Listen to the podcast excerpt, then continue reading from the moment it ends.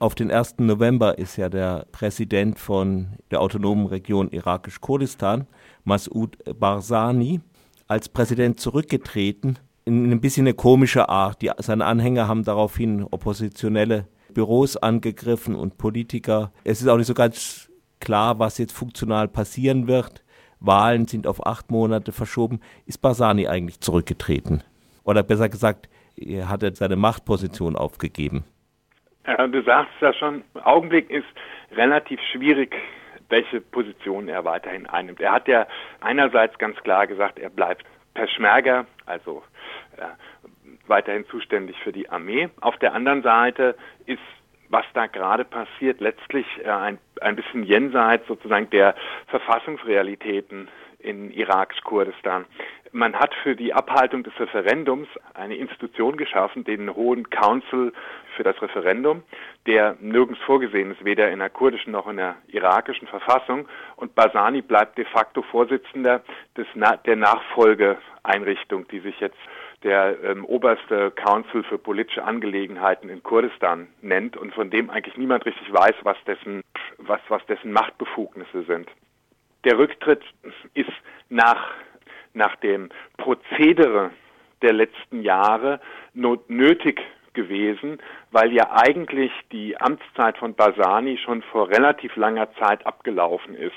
Laut kurdischer Verfassung darf ein Präsident eigentlich nur acht Jahre an der Macht sein. Das war 2013. 2013 wurde sein Mandat nochmal per Parlament um zwei Jahre verlängert und 2015 wäre das abgelaufen. Damals wurde dann von gerade der äh, Goran, also der Opposition, gefordert, dass es jetzt Neuwahlen gibt und Basani zurücktritt. Und damals hat er ja auch mit Hinweis auf die Bedrohung durch den IS im Prinzip das Parlament aufgelöst und über eine sehr, sehr wackelige Konstruktion zwei Jahre weiter regiert und damit eigentlich dann gesamten politischen Institutionen auch gelähmt. Und am 1. November ist seine Amtszeit nun final abgelaufen. Das heißt, sein Rücktritt fiel jetzt natürlich genau in den Moment, des, äh, in, in, in dem dieses völlige Desaster infolge des von ihm ja vorangetriebenen Referendums sozusagen offensichtlich geworden ist. Die kurdischen, kurdische Regierung die gesamten Einfluss über die Gebiete in Kirkuk und, und anderen sogenannten umstrittenen Territorien verloren hat äh, und man sich jetzt fragt, äh, wie soll es eigentlich weitergehen? De facto ist die Macht des Präsidenten Kurdistan hat ja anders als der Irak eine Präsidialverfassung. Der Irak hat ja eine pur parlamentarische Verfassung. Ein Punkt, der von der Opposition immer kritisiert worden ist, die eigentlich auch eine parlamentarische Verfassung für die kurdischen Regionalgebiete äh, haben wollte. Ähm, aufgeteilt worden an seinen Neffen, den äh, Premierminister Naciman Barzani, den Parlamentssprecher und äh, die Gerichte. Aber das Ganze ist eine ausgesprochen wackelige, wackelige Konstruktion zu der die Kritiker oder Oppositionellen sagen, es ist der verzweifelte Versuch letztlich der beiden großen Parteien KDP und PUK mit den beiden großen dahinterstehenden Familien, der Basanis und Talabanis, äh, trotz des kompletten Desasters, das da infolge des Referendums herrscht, die Machtpositionen zu halten, Neuwahlen zu verhindern. Warum eben von Goran und auch von einer neuen Oppositionsbewegung jetzt gefordert wird, dass diese gesamte Regierung aufgelöst wird, sozusagen eine technokratische Überrangsregierung eingesetzt wird und äh, ganz, ganz grundlegende Reformen durchgeführt werden, weil eben die letzten Wochen allzu deutlich gezeigt haben, in was für einem maroden Zustand letztlich diese gesamte kurdische äh, Regierung und diese gesamten Institutionen in Kurdistan sind hat sich die Lage ein bisschen beruhigt. Es gab ja auch nach der Aufgabe von Kirkuk, gab es ja weiter Kämpfe, weiter Pressionen. Es nicht, war nicht so ganz klar, wie das mit dem Öl weitergeht, wie das mit den Grenzübergängen wird. Anscheinend ist der Grenzübergang, der wichtige Grenzübergang zur Türkei, Ibrahim Khalil, noch in der Hand der Demokratischen Partei Kurdistans bzw. der Regionalregierung. Wie sieht es jetzt da aus?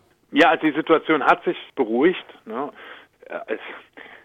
Ist aber noch sehr, sehr angespannt. Also in den äh, sogenannten umstrittenen Gebieten, die ja bis zum 16. Oktober de facto unter kurdischer Kontrolle war, übt jetzt irakisches Militär ähm, die ähm, die Oberkontrolle aus.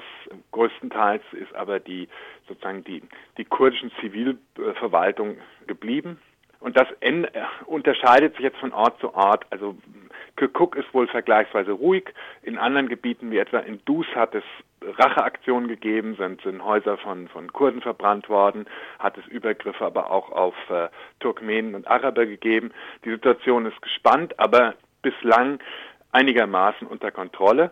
Die ähm, Streitpunkte im Araber äh, von wem? Von den Kurden oder von anderen also, Ja, auch. Also es hat, aber das sind Gebiete, in denen diese Spannungen die ganze Zeit geherrscht haben. Also Kirkuk war in den letzten Jahren eh vergleichsweise ruhig, während zum Beispiel Duskurmato ein Ort war, an dem es immer wieder zu, zu Übergriffen, äh, zu Spannungen etc. gekommen ist. Es ist momentan aber relativ schwierig auch, wirklich tragbare Informationen zu bekommen, weil leider die letzten Wochen äh, gezeigt haben, dass auch vor allen Dingen kurdische Medien sehr, sehr viele Fake News verbreitet haben. Also es ist schwierig durch, eine, durch die Nebelwand von Fehlinformationen, zum teilweise völlig verrückten Bildern, die von 2014 stammen und dann gepostet worden sind, durchzudringen. Und gleiches gilt auch für die irakische Seite. Also die Medien sowohl kurdische Medien wie irakische Medien haben letztlich in den letzten Wochen auch vollkommen versagt und waren eher Teil der Kriegsparteien als neutrale Berichterstatter.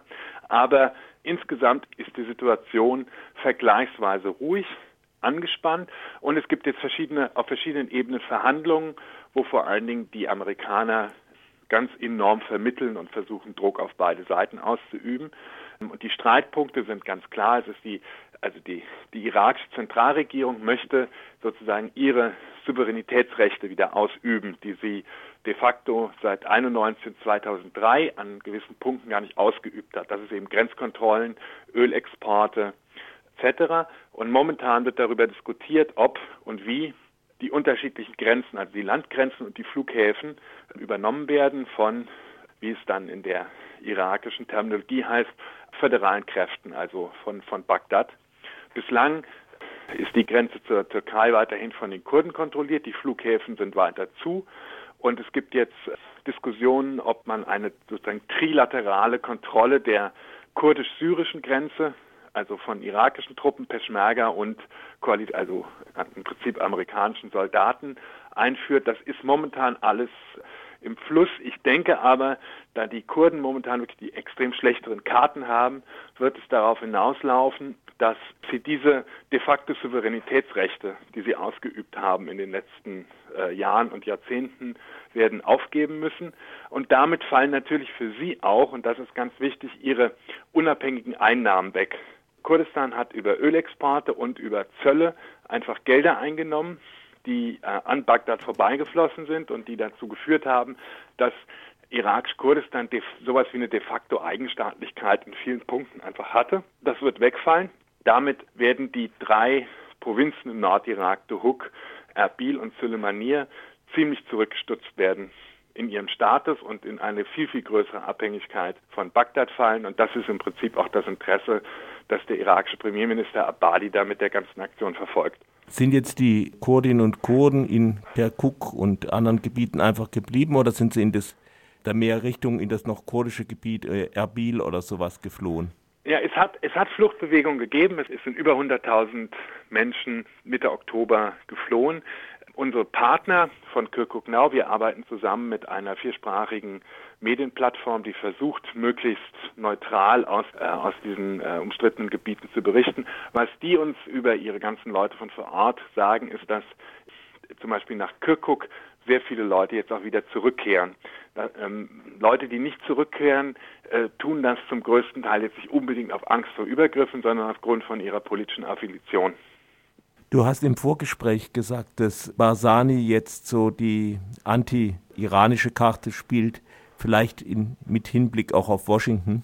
Die Strategie oder die, die Taktik, die vor allen Dingen die KDP äh, stark gemacht hat während ihres äh, Wahlkampfs für, für das Referendum, war ja, dass in einem, im Irak, wo zunehmend der iranische Einfluss dominiert, die äh, Kurdengebiete sozusagen noch ein Bollwerk dagegen sind und die Unterstützung jetzt von einer kurdischen Unabhängigkeit mit dazu führt, dass dort eben ein verlässlicher westlicher Verbündeter sitzt, der außerhalb dieses iranischen Orbits sich befindet, in einer Zeit, in der eben in Syrien, im Jemen, im Libanon, überall sozusagen der Iran auf dem Vormarsch ist, unter diesem idiotischen Label, wir alle bekämpfen den islamischen Staat, wo jetzt, wo der islamische Staat de facto geschlagen ist, sich ähm, immer stärker abzeichnet, dass eigentlich der Sieg über den islamischen Staat ein Sieg der Islamischen Republik Iran ist, die da ihre langfristigen strategischen und ideologischen Ziele verfolgt.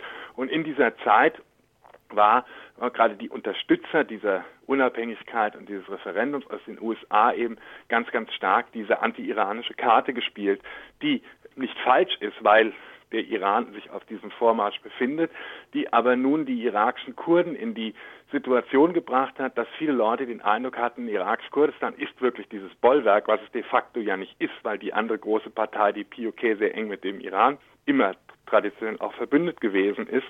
Und jetzt der, also die Einnahme von Kirkuk seitens des Iran und auch seitens der schiitischen Parteien in Bagdad hat als ein großer Sieg gegen das einzige Land, das dieses Referendum je unterstützt hat, nämlich gegen Israel abgefeiert wird und als großer Sieg sozusagen gegen die USA und gegen alle Versuche, diese iranische Hegemonie im Nahen Osten sozusagen der etwas entgegenzusetzen, was langfristig den irakischen Kurden furchtbar wenig bringt, weil sie hätten diese Rolle auch nie spielen können und traditionell Basani auch nie ein schlechtes Verhältnis zum Iran hatte. Das war jetzt plötzlich so ein Thema der letzten Monate, das ganz eindeutig äh, aus Eigeninteresse ideologisch aufgeladen worden ist. Aber was natürlich das Resultat dieser unglücklichen Entwicklung ist, die Verluste von Kirkuk, die Niederlage der, äh, der kurdischen Regionalregierung, erscheinen jetzt alle als ein, ein großer Sieg sozusagen der, der iranischen Achse mit den entsprechenden negativen Konsequenzen.